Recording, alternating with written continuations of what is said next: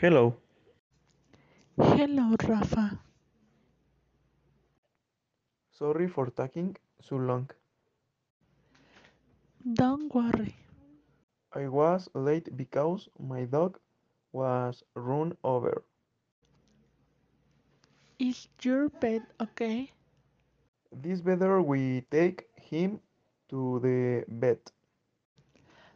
I'm glad. Let's order coffee. Yes, of course. Bye. See you later.